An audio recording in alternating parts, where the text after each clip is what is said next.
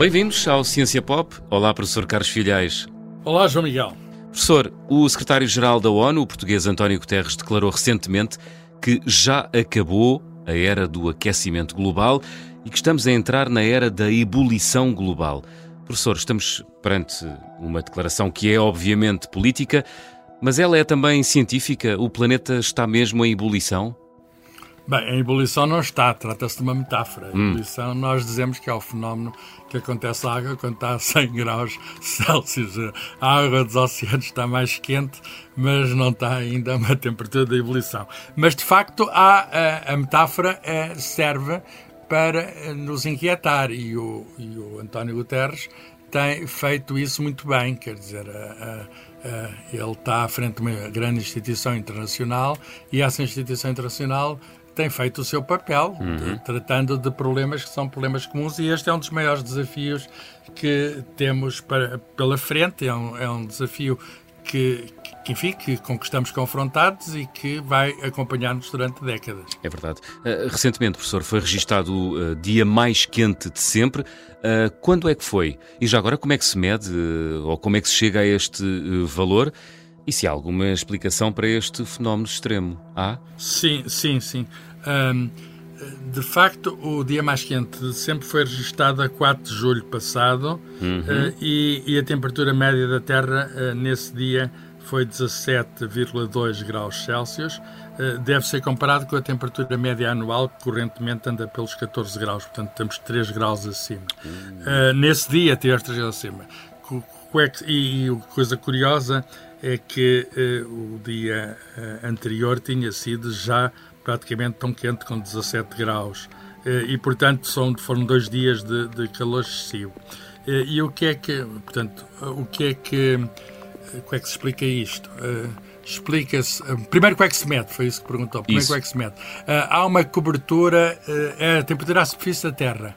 E há uma cobertura de, do globo feita com um determinado número de sondas uh, sondas termométricas, que medem registro da temperatura, uh, feitas no solo, na água e também há observações feitas a partir de satélites no espaço, que conseguem medir através da luz que, infravermelha que a Terra emite.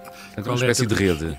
É uma rede eh, e é uma rede com certos postos que não pode mudar, o que significa que nós temos de comparar, não uhum. podemos estar a alterar o modo como medimos. E, portanto, convencionamos medir a temperatura da Terra de uma certa maneira e para ma mantermos a comparação possível temos de continuar a medir da mesma maneira, senão haveria, haveria uma, eh, digamos, uma falsificação de dados. Uhum. E, portanto, estamos a falar da temperatura uh, um bocadinho acima, um, um metro acima da superfície da Terra, feita por uma rede mundial, em permanência, que está permanentemente a restar dados. E, portanto, esses dados são permanentemente coletados e, portanto, há quase que um conhecimento, uh, mesmo no momento, de qual é a temperatura na Terra. Hum. Os, computadores, os computadores fazem isso rapidamente. Hum. Uh, Porquê é que há este pico? Bem, nós estamos a ver o fenómeno que neste momento está muito bem identificado das, do aquecimento global e, portanto, as próprias Nações Unidas têm um painel internacional uh, para as alterações climáticas que, sem equívoco, uh, reunindo, digamos, fizeram uma revisão de toda a literatura. Esse painel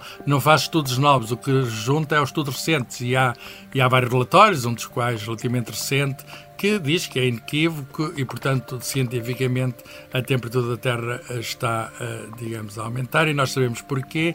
É a concentração de dióxido de carbono que está a aumentar, portanto, os dados estão relacionados e de subida de dióxido de carbono, que pode, também é medida, e, e subida da temperatura, e nós, humanos, somos responsáveis por essa subida porque não há nenhuma maneira natural de haver essa subida do dióxido de carbono que se tem registado de uma forma que eu diria vertiginosa uhum. nas últimas décadas. Agora, Portanto, questão... para que não fiquem dúvidas, causa humana.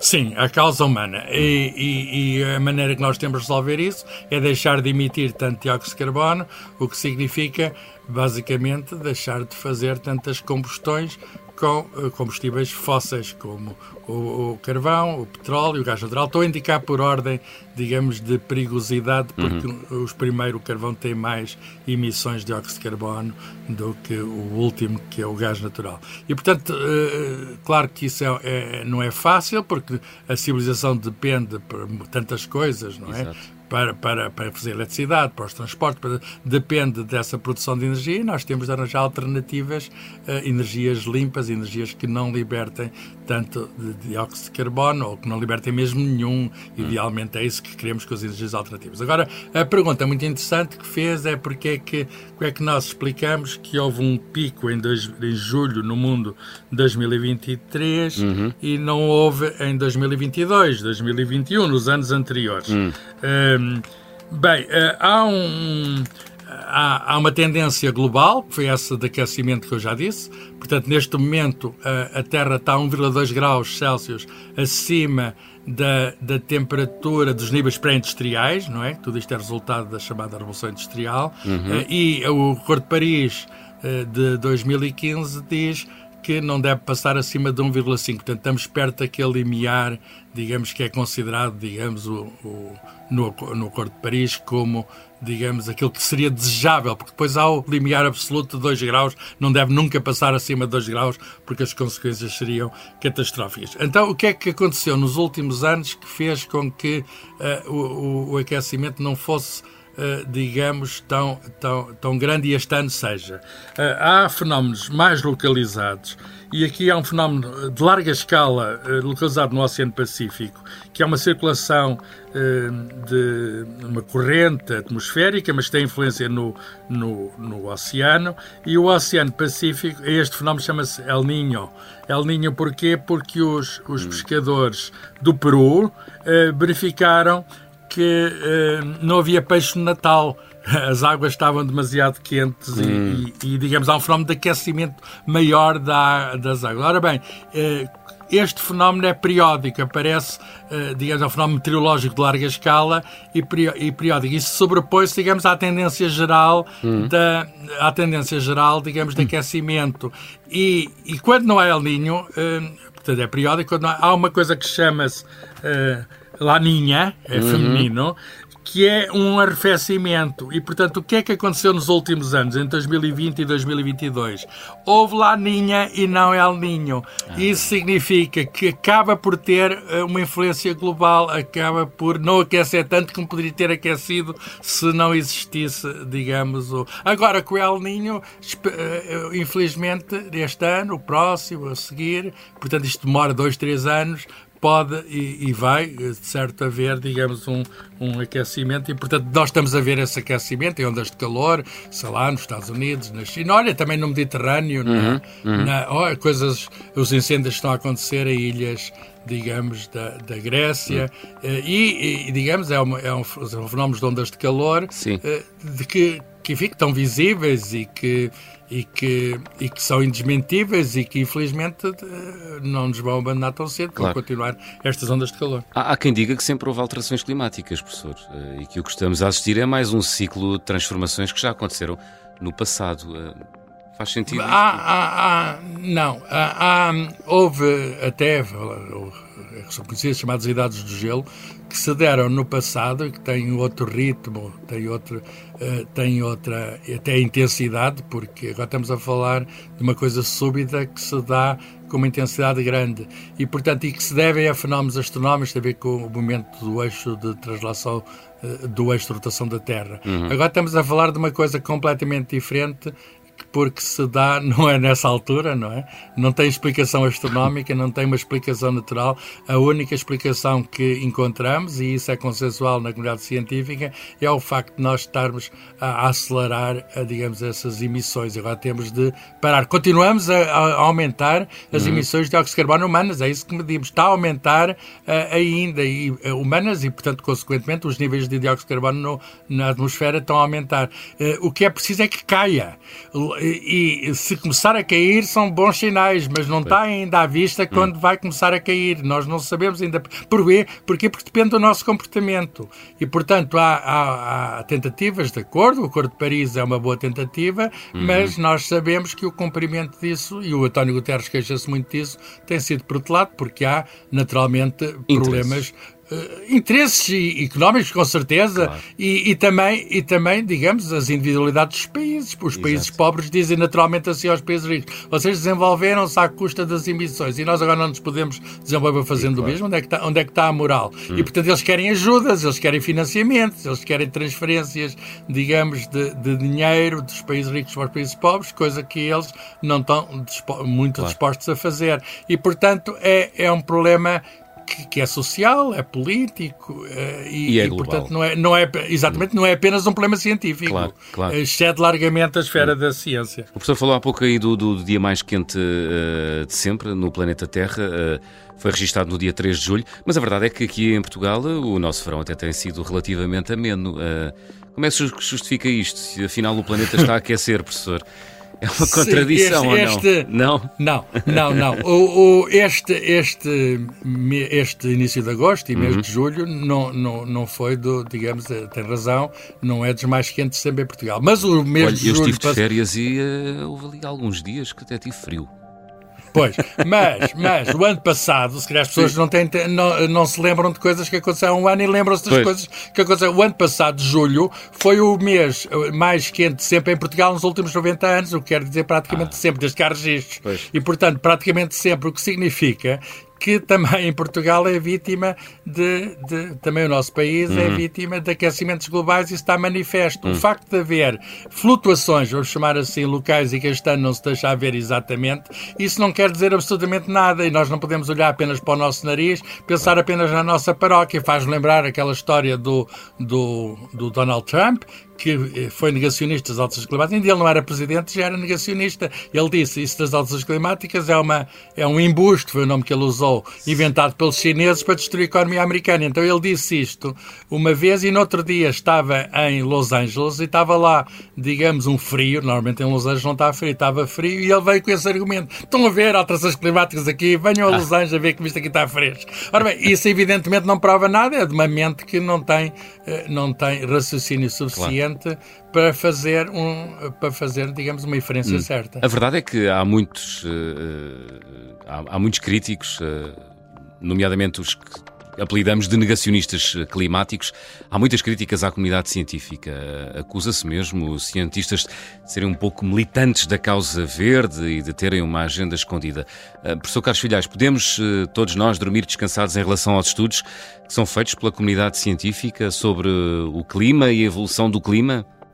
Bem, sobre a fiabilidade dos estudos, Sim. não há dúvidas nenhumas, há consenso na comunidade científica, okay. isso aí não há questão. O que não podemos dormir descansados é perante o problema, portanto, temos todos em conjunto nos mobilizarmos, fazermos aquilo que cada um pode e, e, e acima de tudo, podemos também usar os nossos votos para que os governos nos nos saibam perceber o problema, não é? Uhum. Uh, e, e para que os nossos representantes das democracias saibam compreender o problema e, e atuem em nome de nós uh, para o bem comum, uh, mas essas pessoas que diz que negacionistas, não, enfim, só, só ocasionalmente, muito raramente, é que se encontram, às vezes, na comunidade científica, mas não, não são de modo nenhum, de modo nenhum, não são Quer dizer, não tem, tem. Voz tem, porque eles falam e depois, Isso. e depois encontram um eco que é desproporcional, digamos, cá fora, nos média, por vezes, até por causa dos tais interesses que falou aqui, porque há interesses ligados, digamos, aos combustíveis fósseis que estão a ser usados e que, cujo uso convém a muita gente, hum. uh, e, e, e essas, essas pessoas não têm voz, não são não tem o apoio da comunidade científica. E, portanto, eu diria que não há nenhum problema científico. Ah, há, talvez, um problema de comunicação e isso temos de o ir resolvendo. É um problema difícil de resolver porque cada um tem direito a dizer o que quiser e, eu não contesto isso. As geneiras, as geneiras são livres, mas simplesmente o problema é quando pomos as geneiras a circular de uma maneira quando causamos intoxicação, intoxicação. De, de, modo a, a, a, enfim, isso pode-se fazer hoje por meios maciços na internet, claro. de modo até a perturbar o normal funcionamento de, dessa instituição, uhum. que são as eleições democráticas. Portanto, quando a pessoa tenta influenciar eleições espalhando contra-informação, espalhando notícias falsas, espalhando teoria de conspirações, etc., aí temos de ter cuidado e temos eh, até, eu diria, de agir, de fazer alguma regulamentação disso. Não uhum. podemos, digamos, e os meios de comunicação social têm responsabilidades. Claro, claro que sim. Uh, professor, muito rapidamente, no final do ano vai haver mais uma COP, eh, mais um encontro da Convenção Quadra das Nações Unidas sobre alterações uh, climáticas. Vai ser no Dubai. É a 28 vez que esta conferência se reúne. O que é que se espera que saia desse encontro mundial? Bem, nós, nós devíamos esperar que houvesse mais países e, e a oferecer, hum. digamos, metas mais ambiciosas. Mais compromisso. Uh, mais compromisso, porque cada país, cada país é autónomo, mas nestes encontros tem a oportunidade de declarar o Estado em que estão, eh, digamos, a sua ambição. Eh, e nós não temos visto grande ambição, a questão é essa. Pois. As últimas COPs que houve, houve uma em Glasgow, outra no Egito, nos últimos dois anos, e eh, no final houve um sentimento de alguma frustração. O próprio António Guterres disse isso. Portanto, nós temos, eu tenho algum receio da, que no Dubai as coisas fiquem mais ou menos como estão, até porque uma das críticas muito fortes que têm sido feitas é que o responsável pela organização é uma pessoa ligada a grandes meios de produção de petróleo nos Emirados Árabes Unidos.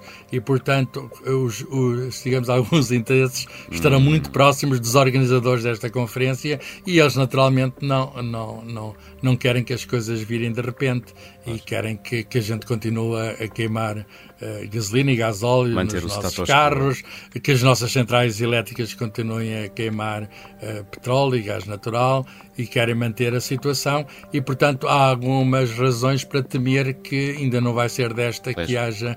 Mas, mas, eh, mas, apesar de tudo, temos de ser otimistas. Claro, vamos a própria, a, a, própria tecnologia, está muita gente a trabalhar em soluções, uhum. em melhorar o rendimento de painéis solares, uh, arranjar métodos por exemplo, de sequestro de dióxido de carbono no subsolo. Tudo isto são, são questões que estão a ser trabalhadas intensamente e eu estou em crer que, enfim, também não temos de resolver isto amanhã, podemos resolver depois da manhã. O que interessa é que resolvemos e, e, e nós não podemos deixar que os nossos filhos e netos fiquem num planeta, como disse o António Guterres, em ebulição. Hum. Disse isto de uma maneira para nos alertar. Uh, não podemos uh, deixar um planeta, digamos, inabitável. Não podemos fazer com que os nossos descendentes sejam refugiados climáticos. Não podemos deixar isso acontecer. Professor Carlos Filhais, foi um gosto. Até para a semana. Adeus, até para a semana.